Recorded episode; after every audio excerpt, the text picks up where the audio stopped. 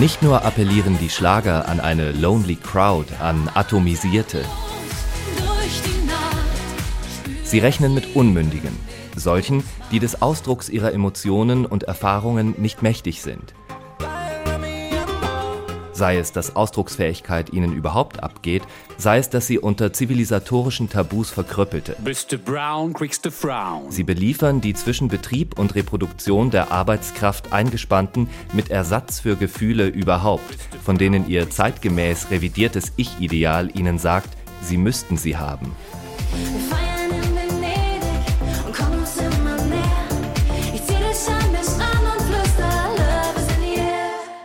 Ein hartes intellektuelles Urteil.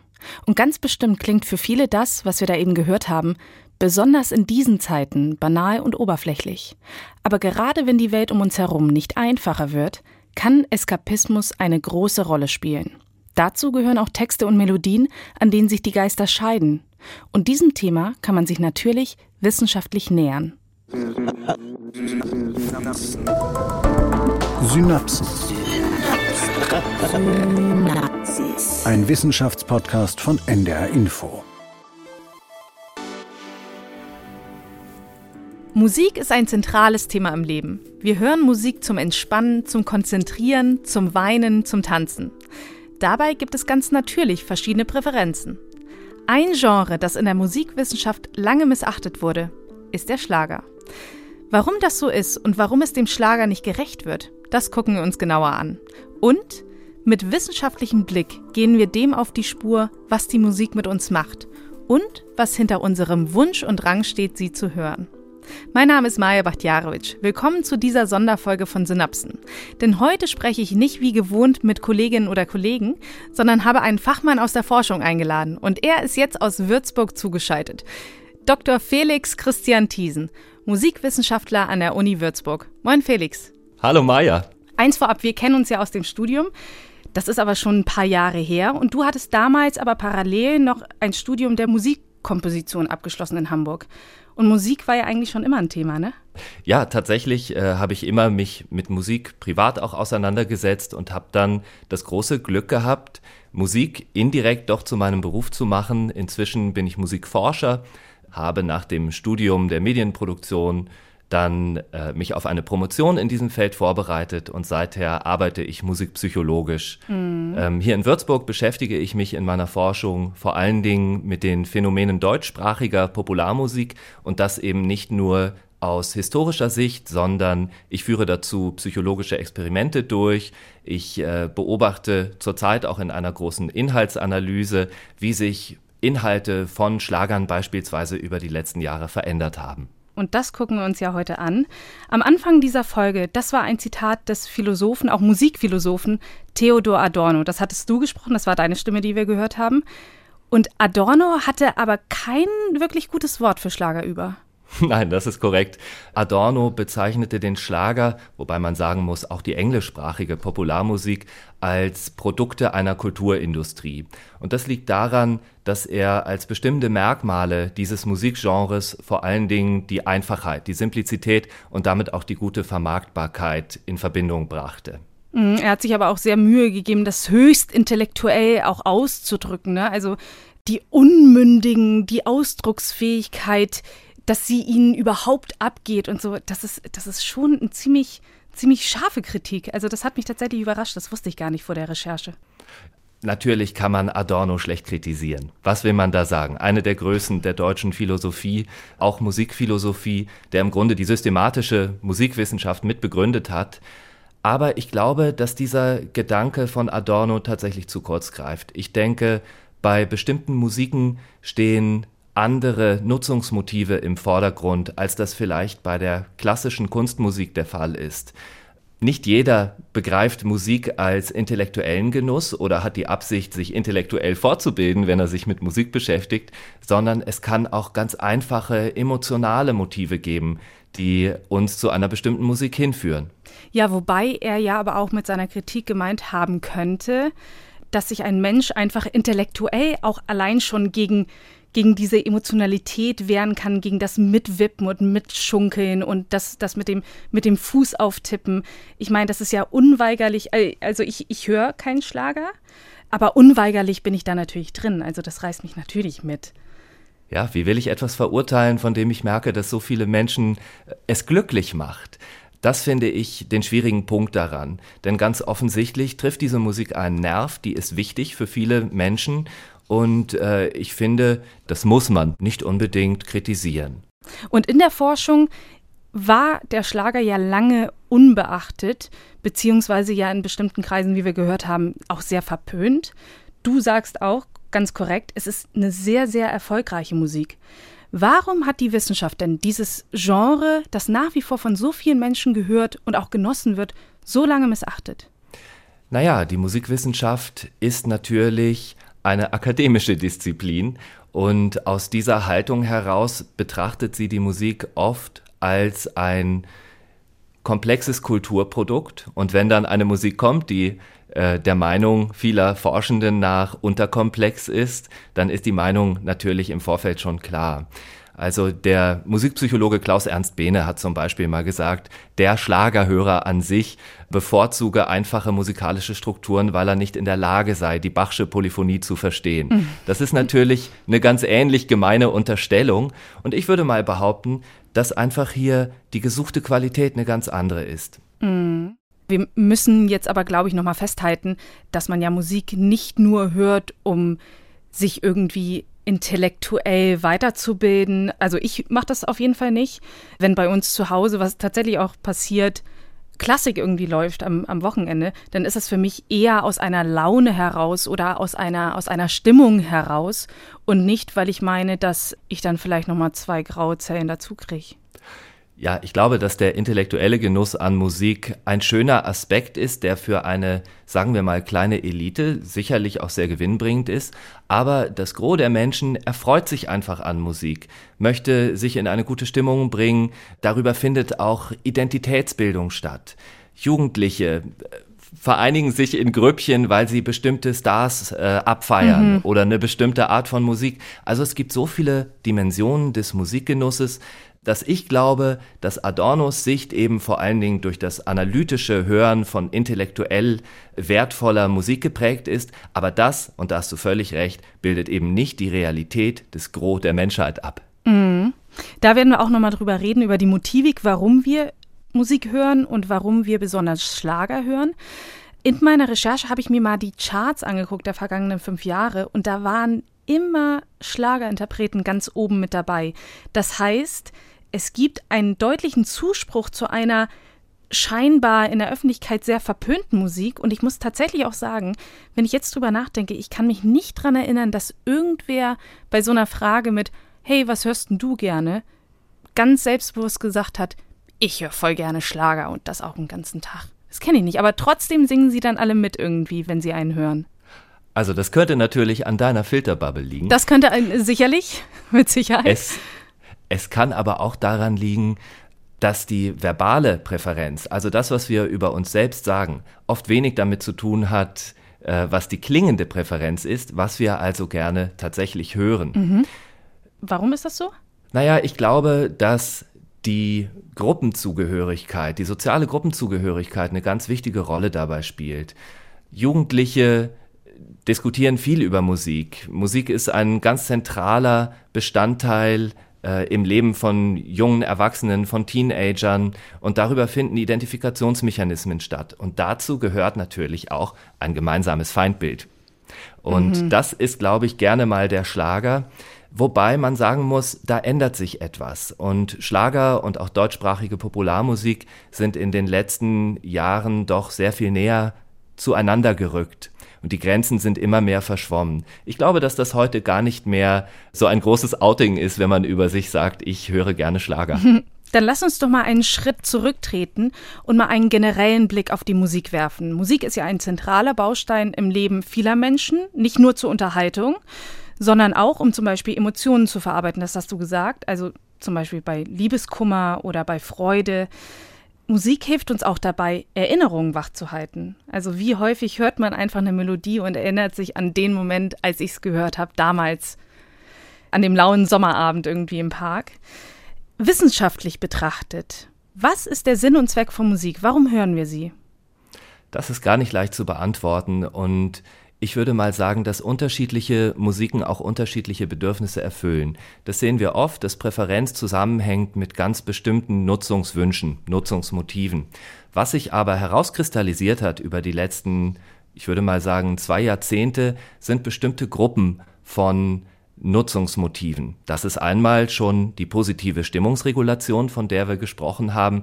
Ich möchte mich in eine andere Stimmung bringen, Stress bewältigen, mhm. Angst, Anspannung loswerden, aber vielleicht auch meine eigenen Gefühle ausdrücken, wenn ich das im Alltag nicht kann, indem ich laut mitsinge. Vermeidung von Einsamkeit, Eskapismus spielt alles eine Rolle. Das ist so der eine große Themenblock. Dann gibt es die persönliche Identitätsfindung, die eine wichtige Rolle spielt, das Konstruieren einer eigenen Identität. Also wenn ich über mich sage, ich bin Metal-Fan, ja, dann gehört vor meinem geistigen Auge da auch ein bestimmtes äußeres Erscheinungsbild mhm. dazu. Ein paar lange Haare, vielleicht ein Band-T-Shirt, also ganz Sehr viele Identifikationsfaktoren. Auch, ne? Bestimmt klischeehaft, aber wir brauchen solche Kategorien der Zuordnung und äh, ich glaube, das schafft auch Bonding, das schafft Zugehörigkeitsgefühl. Mhm. Es gibt noch mehr Kategorien, die eine wichtige Rolle spielen. Das Erkunden des eigenen Umfelds, mich in auch einem bestimmten gesellschaftlichen Umfeld zu informieren, aus meiner Lieblingsmusik Informationen zu beziehen, vielleicht auch politischer Art sogar, politische Bildung zu betreiben, ist vielleicht beim Schlager nicht das mhm. Hauptmotiv. Orientierung finden und dann ganz, ganz wichtig natürlich auch Zerstreuung, also Zeitvertreib, Vermeidung von Langeweile, aber vielleicht auch das Füllen von unangenehmer Stille und Ablenkung. Und du merkst schon, diese verschiedenen Motive, die können sich auch überschneiden, die können ähm, durchaus auch einander ablösen, je nach Playlist. Ja, ich glaube, die Nutzungsmotive von Musik, die sind in der Tat sehr vielfältig und orientieren sich auch an bestimmten musikalischen Stilrichtungen. Und welche Themen werden denn mit welchem Nutzungsmotiv verfolgt? Kann man da eine, eine Entwicklung beobachten? Ich würde sagen, das zentrale Nutzungsmotiv von SchlagerhörerInnen ist sicherlich der Eskapismus. Das Fliehen aus dem Alltag in eine möglicherweise andere, bessere Welt. Mhm. Heile Welt vielleicht auch bei bestimmten Subgenres. Und das ist auch nichts Neues. Das kennen wir auch schon aus der Operette. Und die hat ihre Themen natürlich in gewisser Weise auch mitgebracht. Ich habe kürzlich eine Inhaltsanalyse durchgeführt von 548 Schlagertexten und darin wird das ganz gut reflektiert. Liebe ist ein ganz zentraler thematischer Punkt im Schlager, mhm. aber auch Urlaub, Party, Feiern, Freizeitaktivitäten. Ähm, da Genuss, ist natürlich sozusagen Genuss, absolut. Da ist natürlich ein bestimmtes Nutzungsmotiv naheliegend, ne? dass Menschen einfach die Musik zu Hause anmachen, wenn sie von der Arbeit nach Hause kommen und sich in eine gute Stimmung versetzen möchten. Du, du erwähntest gerade die Operette. Kommt der Schlager von der Operette? Ja, das kann man geschichtlich so sagen. Also populäre Stücke gab es immer, Lieder, Melodien, die auf der Straße gepfiffen wurden. Ne, diesen Begriff des Gassenhauers, den kennt sicherlich jeder. Aber vor allen Dingen durch die mediale Verbreitung nachher, durch das Auftreten des Grammophons und die Möglichkeit, Musik eigentlich überall zum Klingen zu bringen, hat der Schlager einen ganz zentralen Aspekt seiner heutigen Form bekommen, nämlich einmal die Kürze, dann aber auch die Struktur, die Abfolge von Strophe und Refrain, eine leicht erinnerbare Struktur sozusagen. Und äh, man kann ganz schön sehen, in den 1920er Jahren des letzten Jahrhunderts gab es so die erste Hochzeit, eigentlich mit der richtigen massenmedialen Verbreitung, sicherlich auch zusammenfallen später dann mit dem Tonfilm. Oh, das ist spannend, das wusste ich nicht. Und gibt es Erkenntnisse darüber, warum Schlager bei manchen als Eskapismusstrategie, also als diese Strategie, um dem Alltag zu entfliehen, warum das bei den einen funktioniert und bei den anderen nicht? Ich glaube, die Antwort auf diese Frage ist ganz einfach die soziale Prägung. Wir kommen nun mal im Laufe unseres Lebens mit unterschiedlichen Menschen in Berührung, die unterschiedliche Vorlieben haben, aber sicherlich ist die elterliche Prägung, die Prägung durch Freunde der zentrale Aspekt, über den wir unseren Musikgeschmack mitbekommen. Denn wir wollen ja mitreden. Wir wollen in unserer Peer Group ja auch dazugehören und dazu gehört, dass man auch die gleiche Musik hört oft. Dann lass uns doch hier mal konkret werden. Was ist eigentlich der Schlager, über den wir sprechen? Mir fällt es nämlich oftmals total schwer, Schlager eindeutig zu benennen. Das heißt, es gibt ein paar Lieder, ein paar Interpreten, da bin ich, glaube ich, verhältnismäßig stabil. Wenn ich mir Roy Black vorstelle, dann ist das für mich Schlager, Heino, Toni Marshall. Wenn wir aber in Richtung neuerer Musik gehen, da wird es für mich zunehmend schwieriger. Bei Andrea Berg glaube ich, das ist immer noch eindeutig Schlager oder Matthias Reim. Aber dann zum Beispiel bei Helene Fischer, ist das Schlager oder ist das Pop? Also gibt es bestimmte Kriterien, die ich festmachen kann, woran ich erkenne, das ist jetzt Schlager oder nicht? Ich glaube, dass das tatsächlich ganz schwer ist. Und es wird immer schwerer, weil sich Schlager und Pop immer mehr aneinander angenähert haben. Die Situation hatten wir schon mal in den 1970er Jahren, dass einfach ja eine Hochzeit des Schlagers da war und äh, auch viele internationale englischsprachige Titel ins Deutsche übersetzt wurden. Das ist inzwischen ein bisschen seltener geworden. Vor allen Dingen macht man es in der Musikwissenschaft aber an bestimmten musikalischen Kriterien fest.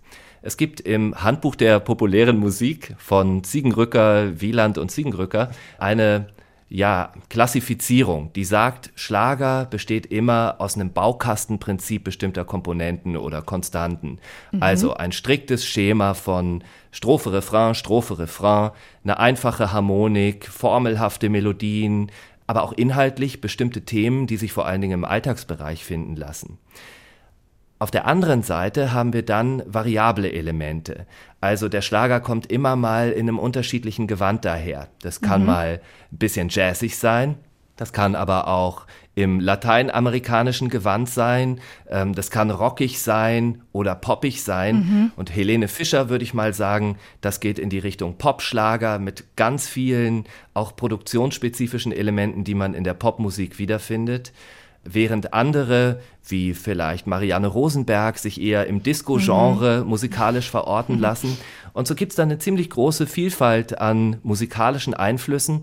Aber, und jetzt kommen wir zur literaturwissenschaftlichen Definition, oft ist es die Verhandlung der Themen, die eine Rolle spielt bei der Klassifikation als Schlager. Mhm. Der Literaturwissenschaftler Jens Reisloh hat ein ganz umfangreiches, tolles Werk geschrieben, in dem es vor allen Dingen um die Abgrenzung von neuem deutschen Lied, also deutschsprachiger Popmusik mhm. und Schlager gegeneinander geht. Und da sagt Jens Reisloh, die Unterschiede bestehen vor allen Dingen im Fehlen kritischen Subtexts beim Schlager. Also die Themen, die dort behandelt werden, sind in der Regel unpolitisch und wenn sie doch irgendwie politisch sind, dann meistens nicht mit einem kritischen Subtext. Dann sind es oft bürgerliche Themen, die eine Rolle spielen. Es wird sich oft beschränkt, eigentlich ausschließlich beschränkt auf heterosexuelle Beziehungen. Und zu guter Letzt, sagt Jens Reislow auch, die Funktion des Schlagers ist in erster Linie eine eskapistische Unterhaltungsfunktion. Mhm. Und da schließt sich der Kreis wieder. Da schließt sich der Kreis. Felix, wir hatten uns ja vorab unterhalten über Musikbeispiele. Du hattest uns welche zugeliefert. Daraus haben wir ein Medley gebaut und jetzt ist, glaube ich, der richtige Moment, da mal reinzuhören. Und da bin ich gespannt, was du dazu erzählst. Ich freue mich.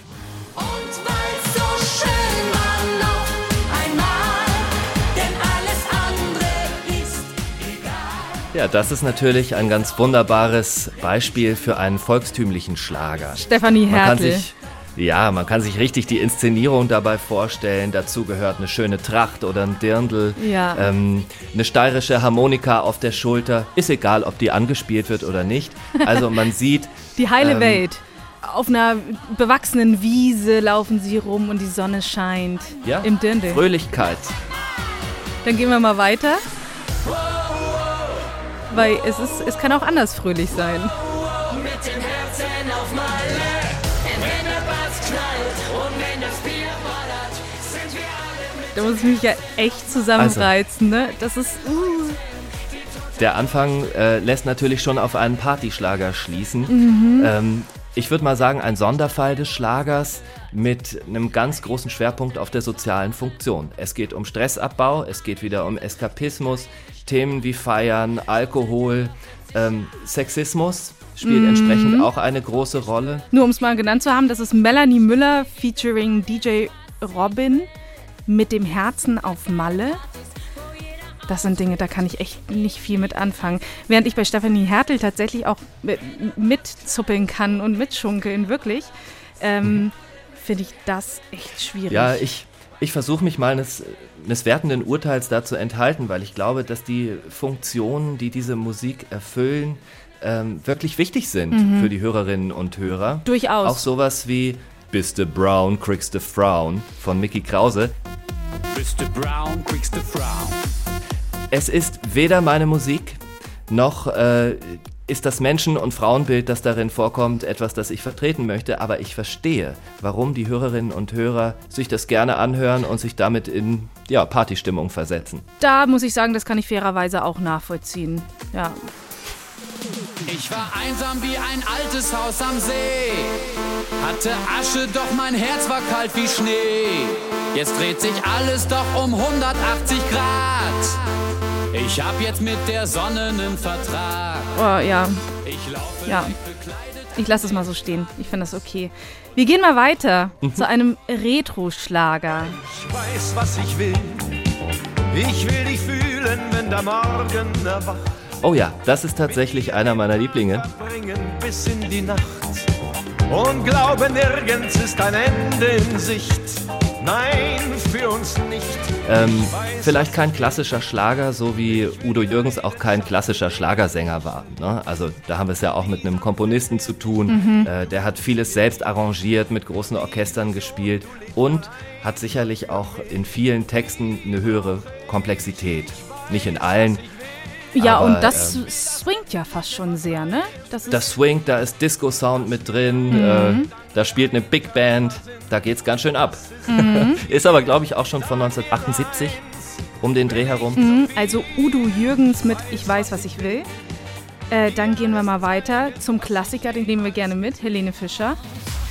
Atemlos durch die Nacht, spür, was Liebe mit uns macht atemlos. Ja, und das, da hören wir natürlich den ganz, ganz typischen Popschlager. Mhm. Elemente, die wir auch in Popproduktionen viel finden, bassbetont, energetisch. Die Stimme von Helene Fischer ist unheimlich präsent. Das ist auch ein bestimmter, bisschen musical-inspirierter Gesangsstil mhm. dabei.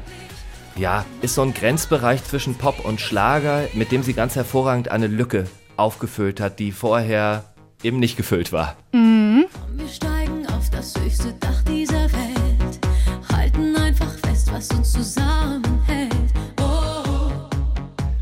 Wenn man sich auch das Video anguckt, also sie kommt auch daher wie J-Lo und wie Beyoncé.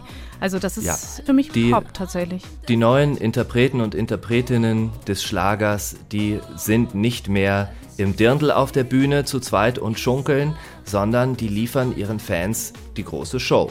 Und das macht Helene Fischer in einer vorher ungesehenen Professionalität und Akrobatik und Virtuosität. Ähm, man kann davon musikalisch halten, was man will, aber ich finde, die Performance, die sie auf der Bühne zeigt, die verdient Anerkennung.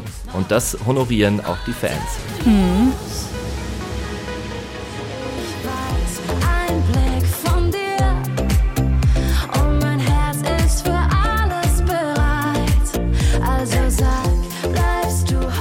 Es geht aber auch ein bisschen bescheidener mit zum Beispiel Vanessa Mai, Venedig. Mhm. Da bin ich gespannt, was du mir dazu erzählst, weil es klingt für mich auch wie ganz moderner Pop, aber sehr gemischt mit dem, was ich schlagerhaft nennen würde. Mhm stimme ich absolut zu und ist auch äh, ein absolutes Paradebeispiel für, ich würde mal sagen, die Konvergenz dieser Genres Pop und Schlager. Da ist produktionstechnisch ja vieles drin, was man aus dem Tropical House kennt, äh, aus der elektronischen Tanzmusik. Da sind, äh, ja, da ist dieses rhythmische Schnipsen, da sind bestimmte klangästhetische Merkmale drin. Ich nenne es mal Arabesken, so verfremdete äh, Gesangsschlenker, Melismen. Also ja, das ist schon ein, ein interessanter Sonderfall und ein Beispiel dafür, wie sich der Schlager immer mehr auch dem Pop-Mainstream über die letzten Jahre wieder angenähert hat. Wieder angenähert, muss man sagen. Hm. Dann hören wir doch nochmal einen Interpreten, der eigentlich aus dem Retro-Schlager kommt. Warum hast du nicht Nein gesagt? Erkannt? Roland Kaiser. Oh nein, jetzt habe ich einen Ohrwurm. Ja? Große Qualität, äh, Ohrwurmfähigkeit, würde ich mal sagen. Überzeugende Hooks, die sich irgendwie ins Gehirn brennen. Und der große Pluspunkt bei diesem Schlager ist natürlich Roland Kaiser als etablierte Persönlichkeit, mhm. der sicherlich auch zum Erfolg von Maite Kelly ein großes Stück beigetragen hat. Kooperationen ähm, sehen wir in der letzten Zeit wirklich auch eine ganze Menge zwischen etablierten Künstlern und Newcomern im Schlagerbereich. Da gibt es ein Erfolgsrezept offensichtlich. Mhm. Denken wir mal an Kerstin Ott und Howard Carpendale, auch ganz erfolgreich in letzter mhm. Zeit. Es ist verrückt, also Schlager ist wirklich nicht meine Musik. Aber bei dem Großteil dieser Beispiele musste ich doch mitwippen. Und da muss ich jetzt fairerweise tatsächlich auch anerkennend sagen, ja, das erkenne ich als Qualität des Schlagers an, das muss ich zugeben. Warum hast du nicht Nein gesagt? Du siehst mich fast sprachlos, aber es erstaunt mich tatsächlich auch nicht unbedingt, mhm. weil es bestimmte musikalische Merkmale gibt, die vom Schlager gekapert werden, und zwar in ganz großer Zahl. Das kann man von Anbeginn des Schlagers an betrachten, dass immer wieder internationale Musikstile da ihren Einfluss hinterlassen. Aber interessanterweise in letzter Zeit, gerade im Popschlager, finden sich Elemente aus der elektronischen Tanzmusik viel wieder, also Techno, mhm. Trance. Und äh, eines dieser Elemente ist die sogenannte Break Routine. Da werden erst Schritt für Schritt die Instrumente aus der Mischung herausgenommen, so dass vielleicht nur noch die Stimme zu hören ist oder etwas aus der Rhythmussektion. Wir feiern in Venedig und kommen uns immer näher. Ich zieh dich an mich ran und flüster Dann gibt es den sogenannten Build-up, da kommen die allmählich wieder hinzu und an einer markanten Stelle, oft mit dem Einsetzen des Refrains, wird dann alles explosionsartig wieder in den Ring geworfen. Mhm. Alle Instrumente setzen ein. Bass, Schlagzeug, Boomt äh, es richtig sozusagen. Ganz genau.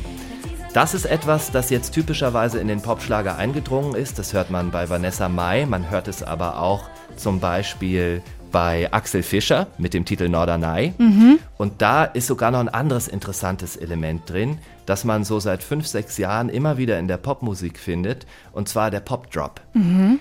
Der Popdrop ist auch ein tolles Beispiel dafür, wie musikalische oder produktionstechnische Elemente aus der Popmusik in den Schlager gewandert sind. Mhm. Also es ist mir ja schon ein bisschen peinlich, aber ich mach's mal vor.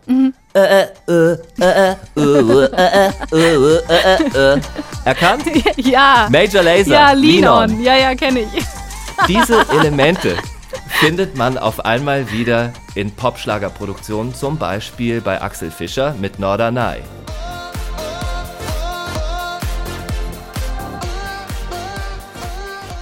Da ist auf einmal so ein Pop-Drop drin und ganz spannend, die gleiche Komposition ist wenige Jahre vorher von einem Duo, Pures Glück, aufgeführt worden, in vollkommen anderem Arrangement. Mhm. Und die neuere Version, die ist eben ergänzt worden um diese EDM-typischen Elemente. EDM? Electronic Dance Music. Mm, alles klar. Und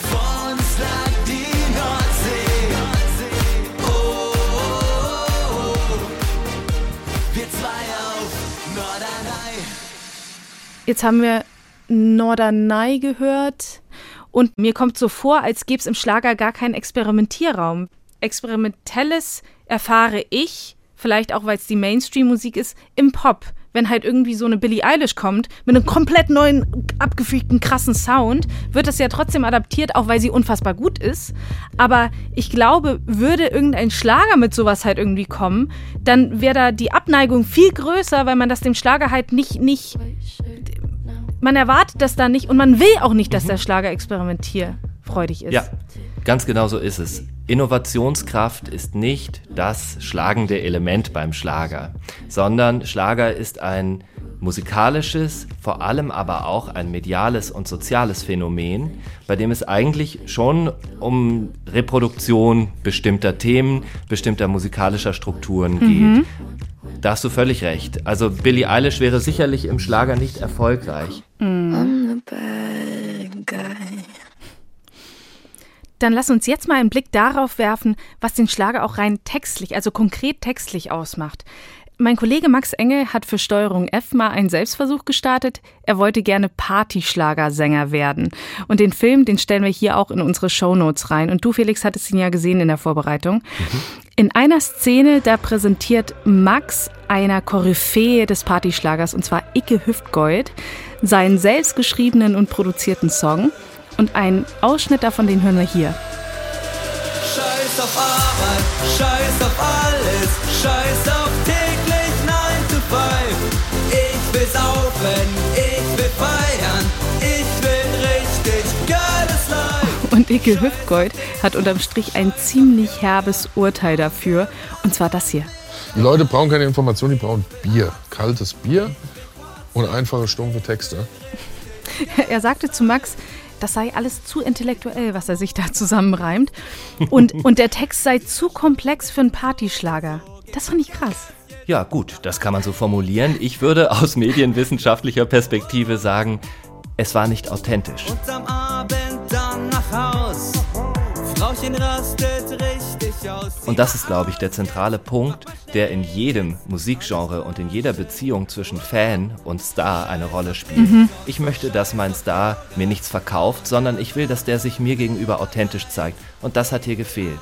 Und selbst beim Partyschlager, selbst bei Songs wie Dicke Titten Kartoffelsalat, oh habe ich mir nicht ausgedacht, den Titel gibt's wirklich. Das funktioniert nur einmal.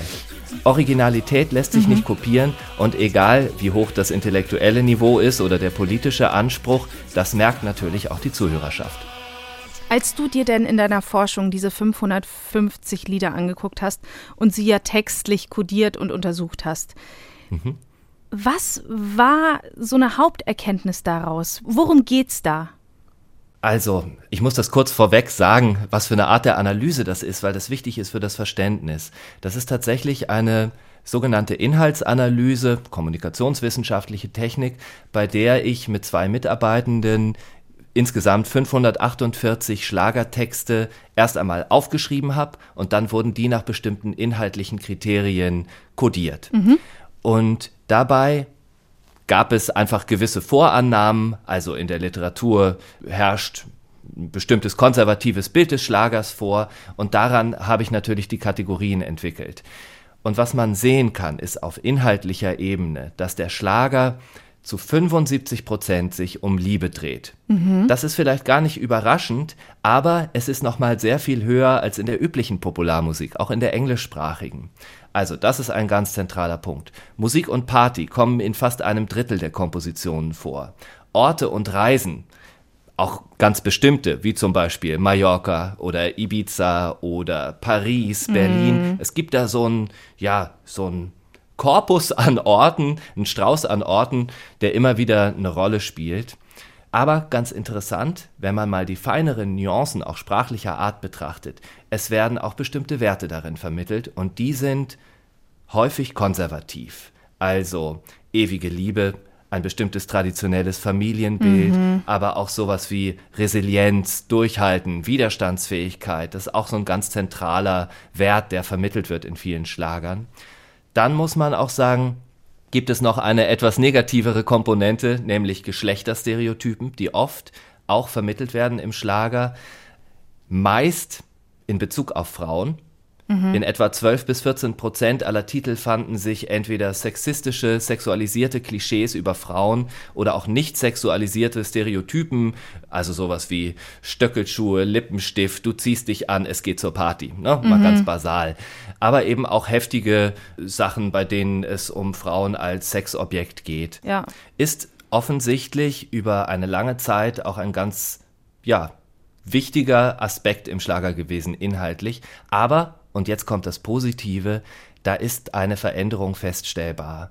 Und zwar im Frauenbild, aber auch in der Repräsentation bestimmter gesellschaftlicher Gruppen, Menschen mit Migrationshintergrund, auch auf Seiten der Interpreten sehen wir äh, inzwischen fast, fast ein repräsentatives Bild unserer Gesellschaft. Menschen mit Migrationshintergrund, hm. Menschen, die nicht heterosexuell sind, wenn man sich mal vorstellt, vor 25 Jahren musste Patrick Lindner um seine Karriere fürchten, als er unfreiwillig geoutet wurde. Mhm.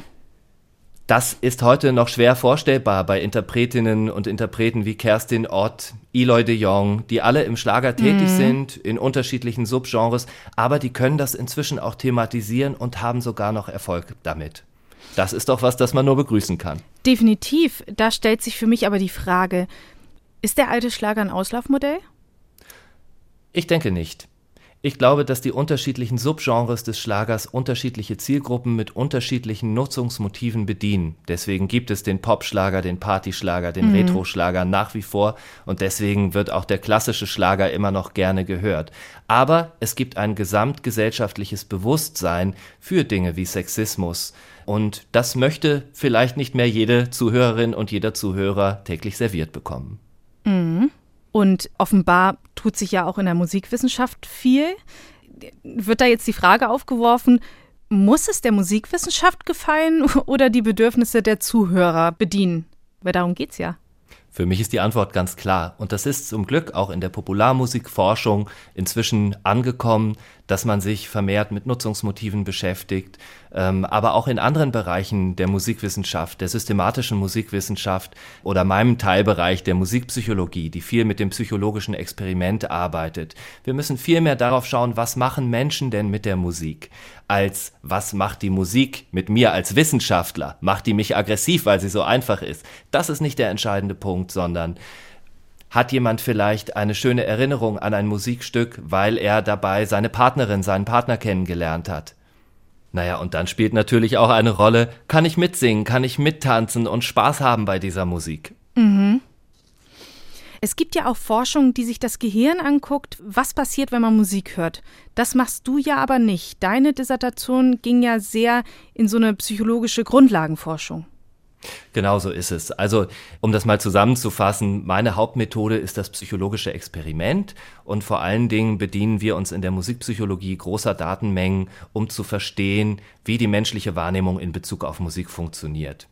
In meiner Dissertation habe ich mich beschäftigt mit einem, ja, ich würde sagen, auch alltäglichen Thema. Du kennst das bestimmt, wenn du morgens im Auto sitzt und äh, hörst Radio, da merkst du schon nach einem Bruchteil einer Sekunde, ob da ein Song spielt, der dich interessiert oder nicht. Und dann schaltest du um. Mhm. Und dass wir in der Lage sind, aus ganz, ganz kurzen Bruchteilen von Musikstücken so eine abstrakte Information zu erkennen, wie den Titel oder einen Sänger, eine Sängerin, das habe ich in meiner Doktorarbeit untersucht. Genau. Mhm.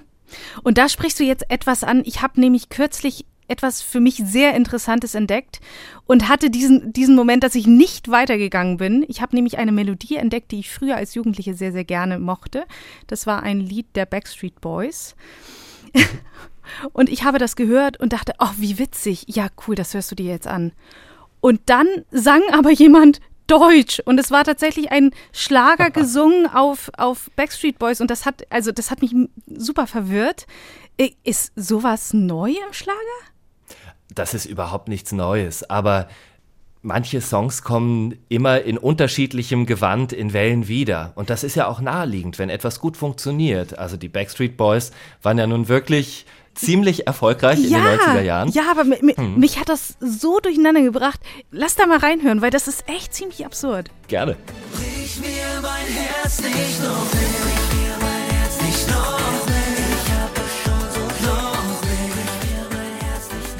Das ist, äh, fühlt sich bei mir an wie so kognitive Dissonanz. Das ist eigentlich Quit Playing Games with My Heart von den Backstreet Boys, aber hier hören wir Team 5 ich glaube, verhältnismäßig neu mit Brich mhm. mir mein Herz nicht noch mehr.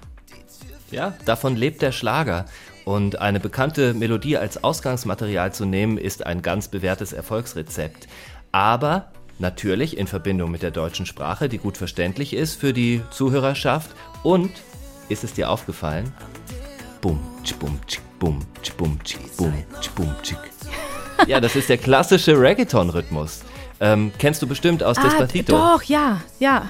Ja, ein modernes gestalterisches Element, ähm, verbunden mit anderen produktionstechnischen Sachen, kommt auf einmal also in einem ganz neuen Gewand daher, der Song. Aber, aber verrückt, weil Reggaeton ist doch eigentlich eher so hart und, und sehr scharf, würde ich fast schon sagen. Und dass man das mhm. unter so eine sehr sanfte Melodie legen kann. Ja, Also da gibt es noch eine ganze Menge Beispiele mehr aus dem Schlager. Baila mi amor von Norman Langen zum Beispiel. Das ist inzwischen im Pop-Mainstream angekommen. Ursprünglich kommt der Rhythmus aus dem karibischen Raum, ist dann in die amerikanische Popmusik eingedrungen. Ja, und auf einmal vor zwei, drei Jahren findet der sich auch in den Schlager Top Ten wieder. Ganz Mhm. ungewöhnlich vielleicht von außen betrachtet, aber dann wieder nicht, wenn man die Geschichte des Schlagers kennt und weiß, wie gerne der auch andere Dinge verarbeitet. Mhm.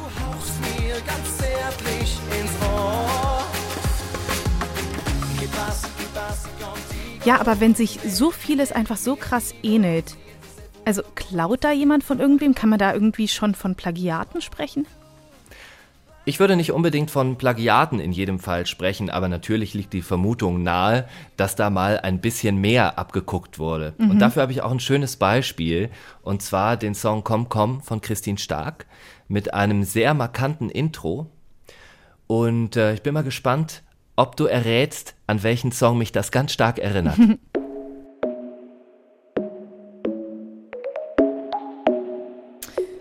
Äh, ja. Brauchst du einen Tipp? Äh, nee, Junge nee. schwedische Sängerin, Aber ist das zusammen äh, mit das einer Combo. Ah, ich wollte gerade sagen, das ist doch so ein, so ein Clean Bandit. Ist das Clean Bandit? Ja, ganz genau. Also mich erinnert es ganz stark an den Beginn von Clean Bandit Symphony mit Sarah Larsson.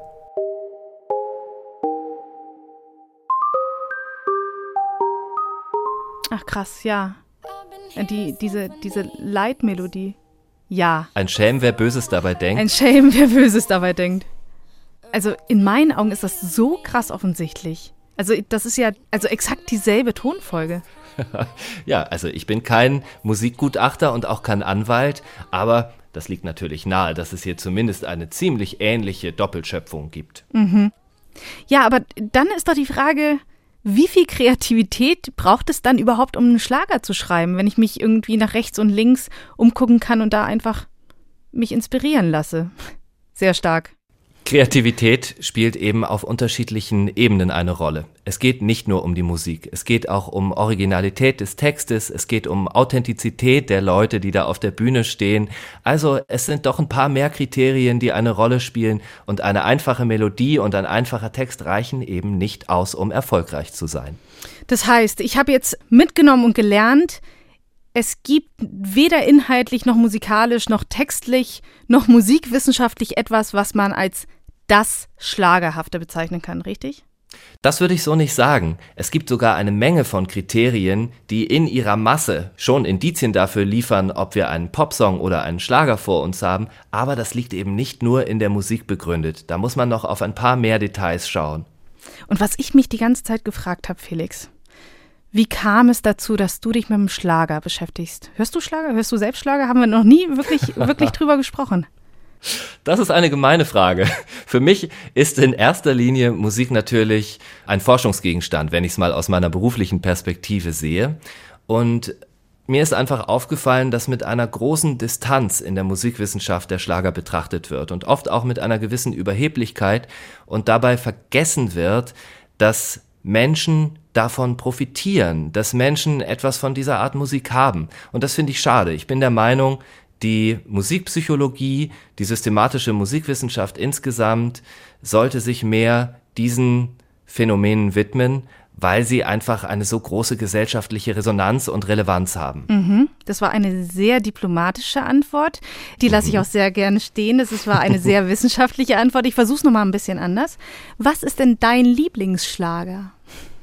Also, wenn ich das so sagen kann, dann gibt es darunter ein paar Klassiker. Und der von Udo Jürgens, den wir da gehört haben, gehört ganz bestimmt dazu.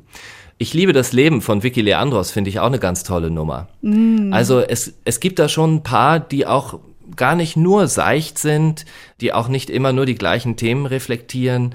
Mm, Es gibt auch durchaus Schlager, die eine Nähe zum französischen Chanson haben, wie Gilbert Bécaud in den 70er Jahren äh, oder 60er Jahren sehr viel auch nach Deutschland importiert hat, indem er selbst deutschsprachige Übersetzungen gesungen hat. Wobei wir ja Also- aktuell auch Annette Louisanne haben, die ja chansonmäßig auch etwas singt, Ja. was man vielleicht in Richtung Schlager verorten könnte. Ganz bestimmt. Ist jetzt äh, nicht ganz so das, was ich höre, aber da gibt's eine ganze Menge und sicherlich auch Interessantes zu entdecken, wenn man mal sich ein bisschen von dieser ja, Sichtweise des Feuilletons auf den Schlager entfernt. Und jetzt habe ich tatsächlich noch zwei Fragen. Wie viel Musik hörst du denn eigentlich während so eines Arbeitstags, so als Musikwissenschaftler? Das kommt ganz darauf an, mit welchem Thema ich mich beschäftige. Also du kannst dir vorstellen, dass 550 Schlager hören, die Texte aufschreiben und codieren eine Herausforderung für meine psychische Gesundheit war. Aber bei der Arbeit höre ich immer noch gerne Musik. Als Inspiration, als Taktgeber. Ja, und sicherlich auch, um manchmal ein bisschen die Eintönigkeit meines Schreibtischjobs äh, zu vergessen. Eskapismus, da wär's wieder. Tja, davon bin ich auch nicht frei. Und sag mal, Felix, was machst du denn, wenn du einen Ohrwurm hast? Oh, gemeine Frage. Da springt er gleich wieder an. Ja. Also, es gibt tatsächlich auch in Befragungen erarbeitete Strategien, wie man am besten einen Ohrwurm los wird. Und ich habe für mich festgestellt, dass am besten funktioniert, wenn ich die schädliche Information überschreibe. Also einfach einen anderen Song höre. Dann bin ich ihn meist nach ein, zwei Mal los. Ja, aber dann habe ich gegebenenfalls von dem anderen Song einen Ohrwurm. Und dann bin ich ja in so einer endlosen Spirale gefangen. Das will ich ja auch nicht. Ja, also entweder nimmst du dann einen, der bei dir erfahrungsgemäß keinen Ohrwurm auslöst, oder du schaltest dein Radio an für mehr Vielfalt. Sehr gut, danke. Sag mal, und bei dir, ähm, die Forschung, ist das jetzt abgeschlossen oder wie geht's da jetzt weiter? Die Forschung hört nie auf. Nein, tatsächlich interessieren mich auch weiterhin natürlich die Nutzungsmotive. Warum hören Menschen deutschsprachige Popmusik? Warum hören sie Schlager?